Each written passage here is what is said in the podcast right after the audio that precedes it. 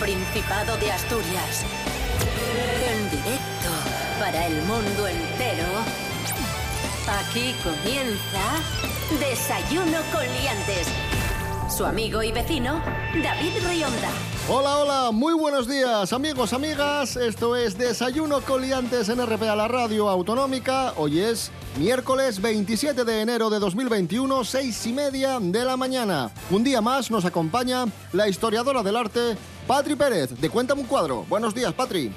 Muy buenos días, ¿qué tal? Rubén Morillo, muy buenos días. Muy buenos días, David Rionda. Muy buenos días, Patri Pérez. Muy buenos días a todos y todas. ¡Es usted imbécil! ¿Qué tiempo tendremos hoy en Asturias? Pues eh, si ayer tuvimos Más o menos, un ¿eh? Tampoco te... Ya, A ver, tampoco te mates, más Por o menos. encima, estamos en invierno. Pero además que no, lo. Eso, que eso. no lo digo yo, que lo dice la EMET. Pero si ayer A ver. tuvimos un día bastante churunguillo, porque bueno, un día Sí. bastante churunguillo, hoy debería, ese frente del que os hablaba ayer, que metía frío y lluvia, hoy debería a empezar eh, a alargar.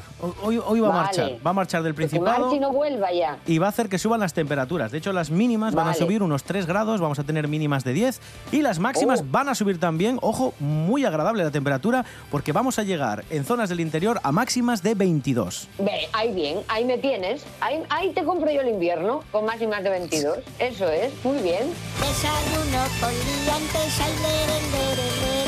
Desayuno con liantes, ay, lere, lere, lere. Desayuno con liantes, ay, lere, lere, lere. Desayuno con liantes, ay, lere, lere, lere. Desayuno con Liantes.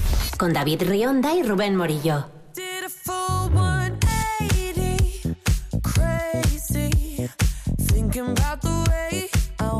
Comenzamos hablando de las eh, vacunaciones en, en España. Hay mucha tela que cortar en esto de las vacunaciones por un Ay. montón de historias.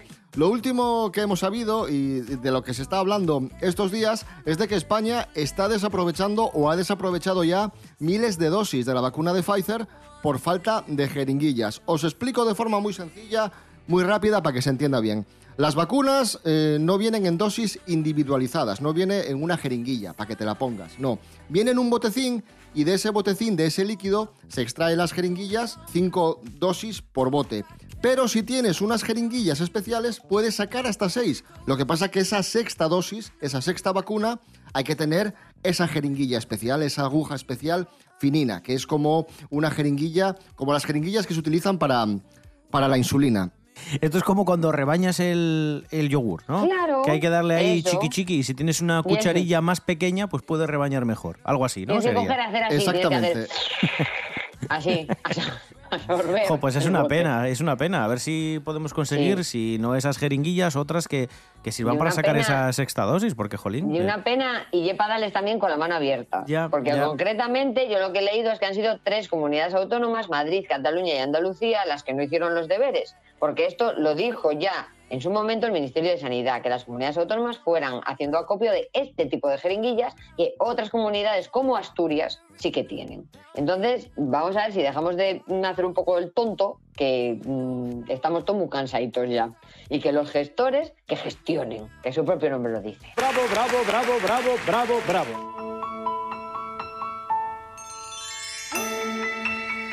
Muchos están preguntando, muchos y muchas, ¿cuándo me tocará a mí vacunarme? ¿Cómo va la ¿Cuándo? cosa de ritmo? Bueno, bueno, de ritmo, de ritmo no va muy allá.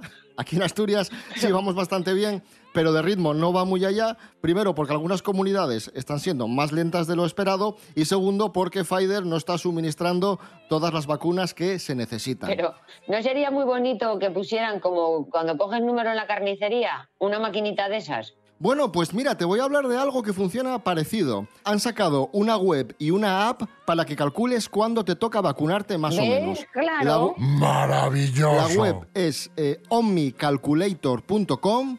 eh, omnicalculator.com. Ahí estableces unos parámetros, tu edad, eh, pues eh, no sé, tu profesión, si eres personal de riesgo, dónde trabajas, etcétera, y, y te lo calcula. Yo he hecho el cálculo Ay. y me toca para verano. omnicalculator.com para que calculéis y también tenéis una app que se llama Calculadora del Turno de Vacunación en España. La buscáis en el teléfono móvil, Calculadora del Turno de. Vacunación en España y también os calcula más o menos cuándo os tendréis que vacunar. Por favor, los nombres de las cosas hay que currárselas, ¿eh? Parece un problema del colegio. Si una jeringuilla sale de Sevilla y, y un paciente sale de Coruña, sabiendo el ritmo actual de ¿Dónde se vacunación? ¿dónde se vacuna el señor? ¿En Segovia? Cosas que no interesan.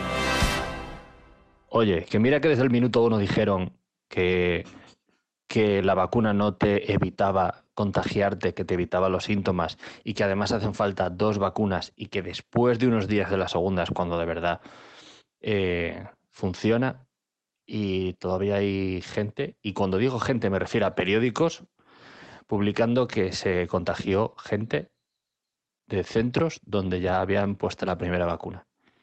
Eh, no entiendo nada. O sea, no, sí, sí, sí que lo entiendo. No lo entiende esos periódicos o esos medios. No me parece tan difícil de entender. Si lo entendí yo, lo entendí yo que tengo que leer las instrucciones para abrir un tarro mayonesa. No lo vais a entender vosotros que estéis estudiados o... Pero bueno, ¿qué le vamos a hacer?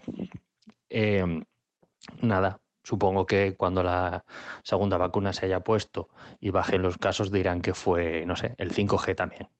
Cosas que no interesan.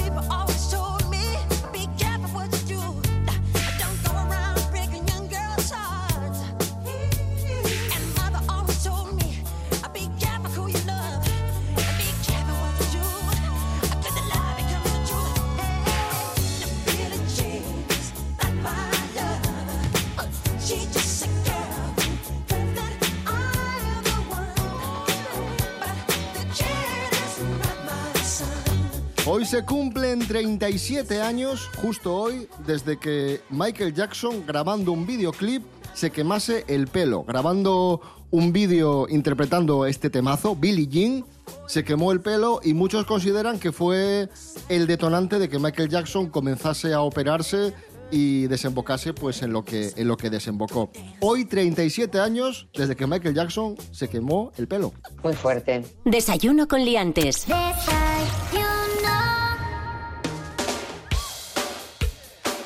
Y hoy, 20 años desde que llegase a Madrid la obra de Francisco de Goya, La Condesa de Chinchón, Ay, que forma ay, parte de la colección del Museo del Prado.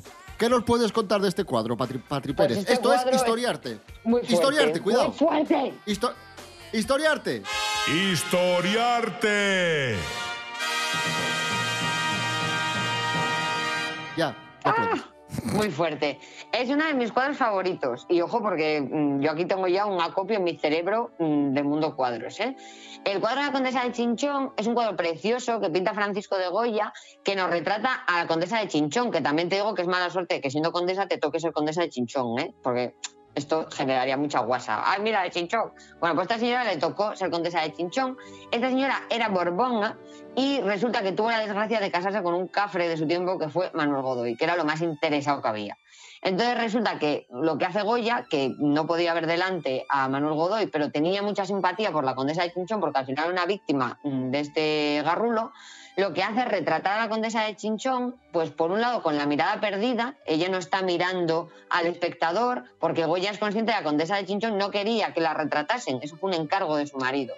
Entonces la, representa, eh, como os digo, no mirando al espectador, tiene un tocado de mm, como de mm, hojas de, trigo, eh, porque la condesa de Chinchón en esos momentos estaba embarazada. Entonces, como una especie de símbolo de fertilidad. Y lo que hace Goya, como siempre, es ser muy sincero. Goya es muy sincero en todo lo que pintaba. Entonces, por las personas por las que sentía simpatía y que creía que eran buenas personas, salen bien, como es el caso de la condesa de Chinchón, pero luego cuando pintaba a la pareja de la condesa de Chinchón, a Godoy le daba una caña tremenda. Entonces, es un cuadro muy chulo. Además, Goya lo que hace es componer prácticamente todo el cuadro con un único, color, que es el color dorado. Y compone todo el cuadro, imagínate, con un solo color y matizando ese color. Entonces, todo el vestido es un juego de matices de ese tono ocre, de ese tono, de ese tono dorado, y es una chulada de cuadro. Bueno, como todo lo que hacía el mi Paco. ¿Sabes que Paco eh, Goya, cuando firmaba las cartas a un colega que tenía, le ponía Paco, tu repaco? Paco, tu repaco. Tu repaco. bueno. A mí me, me, me manda una carta y me pone tu repaco y yo me vuelvo loca. O sea que cuando, cuando Goya, eh, cuando ves a, a alguien en un cuadro de Goya que está un poco deformado, caricaturizado o sale Sí, un poco raro, es es que, no es le que caía un- bien. Es que Es que era, no, más que no le caía bien, porque yo el, el criterio de Goya voy a muerte con él, es que, o sea, yo me fío del criterio de Goya. Goya era súper objetivo. O sea, la gente que pasaba el filtro de Goya es que era buena gente, y la que no lo pasaba es que eran unos cafres. Porque a Goya le daba caña, pues fíjate, a Fernando VII, que era lo más cafre que había en el mundo, a Godoy, que era un egoísta y un interesado. O sea, al final se ha comprobado que la gente que no tragaba Goya era gente que históricamente se ha demostrado que eran unos cafres. Eso sabe más letra que Lepe, Lepijo y su hijo. Historiarte. Madrid y el lugar donde está el Museo El Prado y también el sitio donde el virus da fechu está afarando. Para ganar al coronavirus, lo mejor ye conocelu a xeitu. Las últimas investigaciones dan como resultado que los que agarraron la COVID son más inmunes al virus después de pasarlo. Hanna Suárez Morán, buenos días. Bones, David.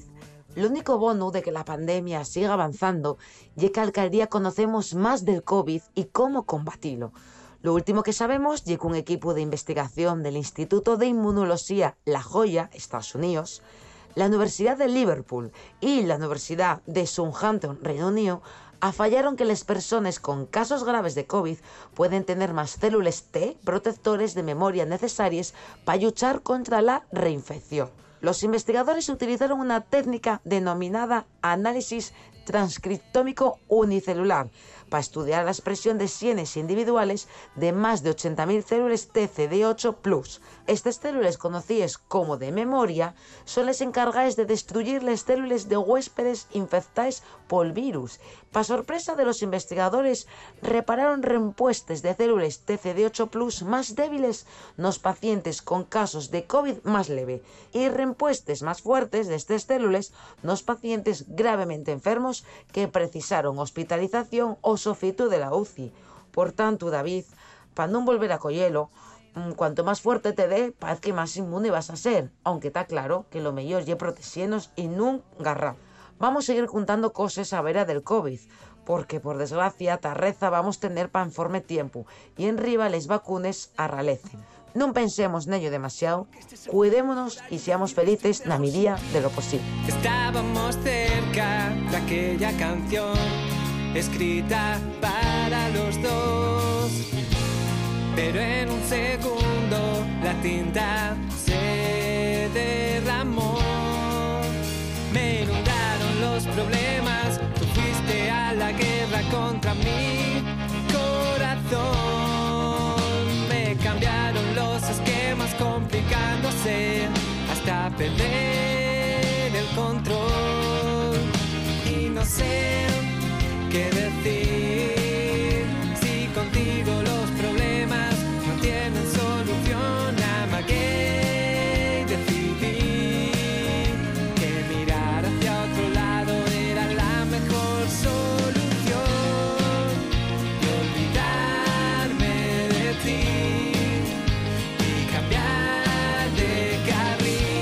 Alcanzamos las 7 menos cuarto de la mañana de este miércoles 27 de enero de 2021 escuchando a Juli, el avilesino Juli y la canción Media Tinta, canción nominada a Mejor Canción por los premios de la música asturiana, los premios AMAS. Desayuno con liantes, con David Rionda y Rubén Morillo. Ya sabéis que hay Día Internacional de prácticamente todo. De todo, hay Día Internacional. Y hoy es el Día Internacional del Community Manager. ¡Como yo! O sea, el que lleva las redes sociales. Muy fuerte. Yo, yo soy community manager al ¿Ah, sí? final. Ole. Claro. Haces de Bueno, todo. soy- que hay gente que es autónoma, entonces tú cuando eres autónoma tienes que hacerlo todo, pero lo ponen en el currículum. Entonces ponen, yo soy directora Claro, de mi empresa, soy profesora de historia del arte, soy community manager, soy contable. soy- y es como, tú lo que eres es autónoma.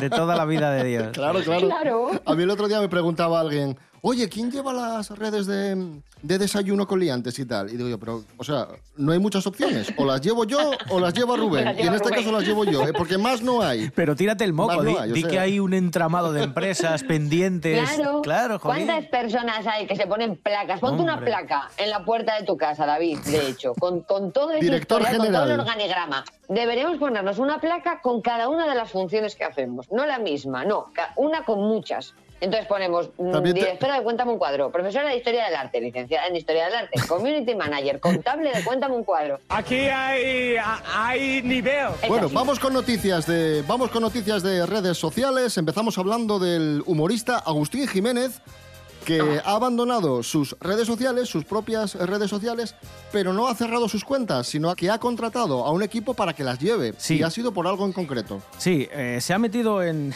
en un lío, bueno, un lío bastante gordo para él porque está perdiendo muchísimos anunciantes. Ya sabéis que estas figuras públicas al final tienen muchísimos patrocinadores, sponsors, marcas que confían en ellos y introducen publicidad en sus redes sociales.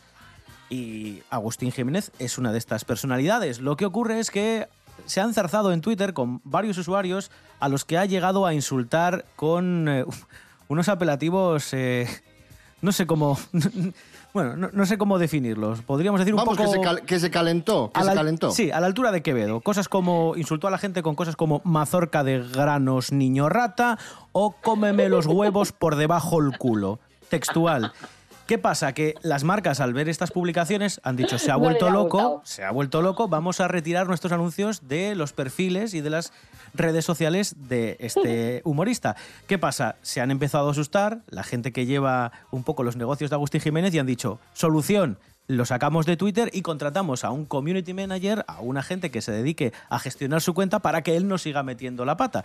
Ha publicado un comunicado y ahora todos los eh, tweets que veis publicados de, Ajusti- de Agustín Jiménez firman con CM, iniciales de Community Manager, haciendo a entender que no los escribe él, los escribe el equipo de Community Managers que se ha hecho cargo de la cuenta. Tienen que quitarle las Ay, contraseñas, eso es muy importante.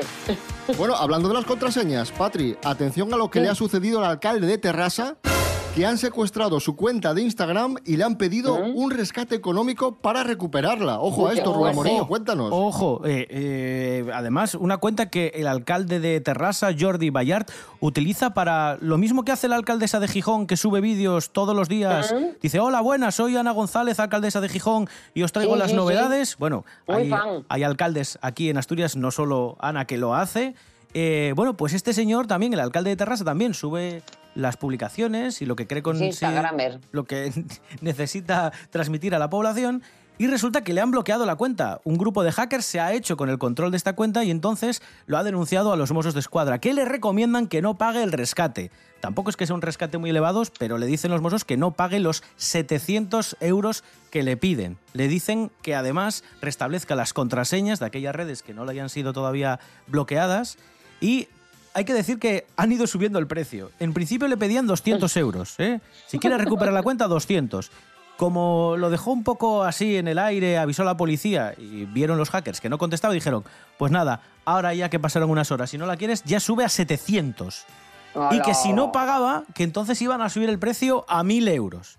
Dice este Pero a hombre, dice el alcalde de no Terrassa, que no va a pagar. Que se lo recomienda la claro. policía y los servicios telemáticos y que se dedican a este tipo de cosas Que informáticas. haces otra, Que nada, que, que que te no pones ahí un alcalde de Terrassa oficial, alcalde de Terrassa 2.0, alcalde de Terrassa la buena, que esto es mucho, yo, yo que soy muy Además- talentina para esto de mandar, claro, que mandas el mail y dices, me cachis en la mar, que me equivoqué, entonces pones, ta, ta, ta, el bueno, pues algo así. Aquí hay, hay nivel.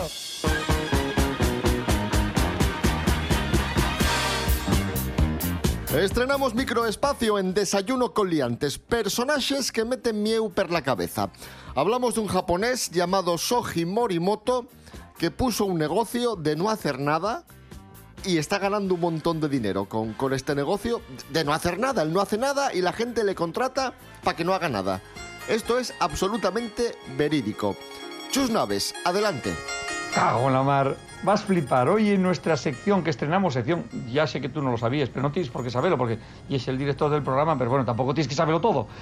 En nuestra sección personajes para flipar en colorinos, te traigo a Shoji Marimoto, un japonés de 37 años que harto de no encontrar trabajo puso un tuit diciendo yo me alquilo para no hacer nada. Joder, y, lo petó, tiene 270.000 seguidores en Twitter, están alquilándolo por todos lados. ¿Y qué haces ti? Pues lléveslo allí y, va a tu casa, escúchate, eso sí, muy educado, das y de comer el come, das... Oye, impresionante, vaya trabajo, él trabaja por no hacer nada, no sé cuánto cobra la hora, pero oye, espectacular. Y yo, como sabes que en esta sección nunca dejo títere con cabeza y no quiero dejar cabos sueltos, tenémoslo al teléfono, así que vamos, sin más dilación, hablar con él. Soji Marimoto, ¿estás ahí o? Sí, ¿quién es? Oh, perdón por el, el acento mandarín. Pero bueno, pero, pero tú- no eres japoneso. Eso, también, también, sí, a, a- a tiempos muertos. ¿Qué estás haciendo ahora? Ahora nada, estoy muy liado. Pero, pero estás muy liado y no estás haciendo nada. Por eso, por eso, por eso estoy liado, porque no hago nada. ¿Y a qué hora, y a qué hora dejes de trabajar? Eh, en breve, estoy muy, estoy muy estresado. ¿Pero estresado de qué? De no hacer nada. ¿Pero por qué?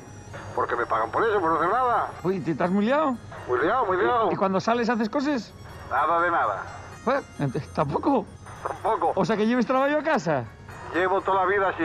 Pues a- a- así, así. Bueno, pues ala, ala, cuelga. No cuelga tú, que estoy trabajando. Ah, claro, y es verdad que no puedes hacer nada, ni colgar. Ni colgar. Nada, pues cuelgo yo. Bueno, David, ahí lo tienes. Eh, Sojimoto, la madre que lo parió. No, no hacemos carrera de él. Desayuno con liantes. Con David Rionda y Rubén Morillo. Los sentimientos son como puñales, te echo de menos y no entiendo por qué quizá el mañana cure las heridas que me hizo el ayer. Pasan los años, reviso los daños y en mi cabeza algo no marcha bien, no me hace caso, ya no te quiero querer. Y lloro delante de un vaso vacío en un bar. Soy un pirata en un bar caribe de una carretera general. Pocos son los sueños que me quedan vivos, muchos los anzuelos que mordidos. Y ahora roen los huesos de este calavera, todos los ratones de este cuatro letras, lleno de princesas ligeras de ropa, de sangre caliente y con el alma rota, que de tantas hostias que les dio la vida, llevan por bandera un tanga y una liga. Ahí sonaba Melendi, Piratas del Mar Caribe, y con esta canción damos paso a Punto de Partida Podcast de Fernando Álvarez, El Mundo de la Nostalgia, con este gran colaborador que es un lujo tenerlo aquí, en Desayuno con Liantes. Fernando, adelante. Buenos días amigos madrugadores y liantes. Hoy arrancamos esta máquina del tiempo para recordar aquellas campañas publicitarias, sociales, institucionales o electorales que se grabaron a fuego en la memoria de toda una generación. Volvemos a los años 80, una época que tuvo sus momentos de bonanza y que sirvió para que se invirtiese dinero en la promoción de marcas, productos y organizaciones y que significó la edad de oro de la publicidad en nuestro país. Si estudiasteis en la EGB o si todavía sois más arcaicos, seguramente recordáis a una conocida marca de detergente que sorprendió con una campaña cuyo principal reclamo era la frase final. La empresa pasaba por graves dificultades económicas y para remontar se contrató a un gestor cuyo objetivo fue vender tantos tambores de detergente como pudiese a través de una campaña que él mismo protagonizó y en el que él daba la cara. Todos recordamos su lema sencillo y efectivo, que no solo nos vendía un producto, sino que además nos enseñaba a ser más selectivos a la hora de comprar. Manuel Luque, director de CAM. Usted es libre cuando compra. Por eso, los mejores productos se venden más. Colón y Flor son productos avanzados. Pero recuerde, busque, compare y si encuentra algo mejor, cómprelo. El Ministerio de Sanidad y Consumo del gobierno de Felipe González lanzó también otra campaña en 1988, esta vez para concienciar a la población de los riesgos de contraer el SIDA, una enfermedad entonces desconocida como ocurre hoy con el COVID. Una campaña que causó un gran revuelo al mostrar unos emoticonos pinchándose, bebiendo litronas o manteniendo incluso relaciones sexuales, que escandalizaron a muchos. Se trataba de cuatro spots que enseñaban a los ciudadanos cuáles eran las vías de contagio y cómo podía evitarse la infección y cuyo lema era ¿Sabes lo que sí da y lo que no da? Unos mensajes que han pasado a la memoria colectiva de nuestra generación. ¿Así? Sí da. ¿Así? No, no da. No, no. ¿Así? Sí da. ¿Así? No da. Aunque ya estábamos en democracia, todavía existía una comisión de censura en televisión española que hizo que estos anuncios tuviesen problemas a la hora de ver la luz, como le ocurrió a la campaña Póntelo, pónselo en 1989. Anuncio de la agencia contrapunto, en esta ocasión con la imagen de un rígido director de instituto que buscaba al culpable de la aparición de un condón en el centro y que obtenía la respuesta unánime de los alumnos mientras sujetaba con la mano en alto la prueba del delito. He encontrado esto en el vestuario. ¿De quién es? ¿Qué? ¿De quién es esto? Mío. Mío. Mío. El preservativo es el medio más eficaz para la prevención de embarazos no deseados y enfermedades de transmisión sexual. Póntelo. Pónselo.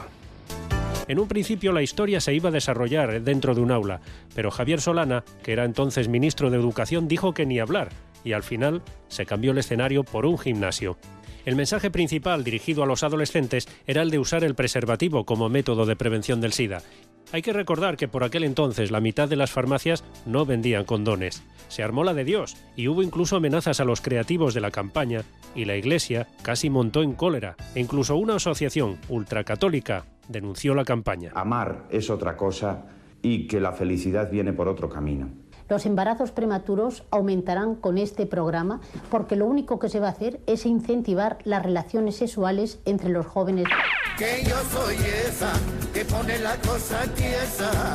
Por su parte, Pipín fue un perro que se hizo famoso en 1988 cuando Televisión Española estrenó uno de los anuncios de concienciación social más recordados. El perro era la mascota de un niño que vivía absorbido por la televisión. Pipín no paraba de intentar llamar la atención de su dueño. Ese filtro de animar. Le daba la correa para que le sacase a pasear, le acercaba la pelota e incluso se montaba en patinete y ni con esas. Hasta que al final, el pobre perro hacía las maletas y se iba. La campaña se llamaba Aprende a ver la televisión. La idea era concienciar a los niños para que vieran menos la tele. Hay muchas cosas que puedes hacer en lugar de ver tanto la televisión. ¿Por qué no las pruebas? Aprende a usar la televisión. Quizás hoy habría que hacer algo parecido para Internet y los dispositivos móviles. ¿Cómo? Ah, no, que eso no interesa. Es mejor que tú, sí tú, y el que tienes al lado, incluso yo, vivamos idiotizados y no pensemos. Qué curioso. En 1985, la DGT puso en marcha una campaña de sensibilización para reducir los accidentes de tráfico causados por el consumo del alcohol. Para esta campaña se contrató a una gran figura de la canción, Stevie Wonder, que en aquella época estaba muy de moda y que salía en un coche descapotable cantando aquello de Don't drive drunk. Y al final soltaba la mítica frase de Si bebes, no conduzcas. Hola, soy Stevie Wonder. Recuerda mi canción. Si bebes, no conduzcas. Recuerda, si bebes, no conduzcas. Maradona no es una persona. Y aunque parezca un contrasentido, el recientemente fallecido Maradona, cuando era jugador del Barcelona, fue el portavoz de una conocida campaña contra la droga. Curiosamente, y cosas de la vida, más tarde el propio Maradona, el propio predicador, tuvo serios problemas con estas sustancias. Me echaron droga en el colacao. Haceme un favor, disfruta de la vida. Y si te ofrecen droga, simplemente di no. Y hasta aquí nuestro viaje en el tiempo de esta semana. Espero que hayáis disfrutado y como siempre, solamente me queda decir que me puedes seguir en Instagram en punto de partida podcast. La semana que viene, una nueva cita con más recuerdos y más nostalgia. Nos vamos, amigos, amigas. Mañana más y mejor a las seis y media, como siempre. Desayuno coliantes en Instagram, en Facebook y, y nada. Y en www.rtpa.es, radio a la carta. Venga, nos vamos, que son casi las siete. Rubén Morillo. David Rionda. Hasta mañana. Hasta mañana. Patri Pérez. Gracias. A vosotros. Yo ya marcho más tranquila porque ya va a dar más calorín, ¿eh? Venga, venga, vamos que nos merendamos el invierno.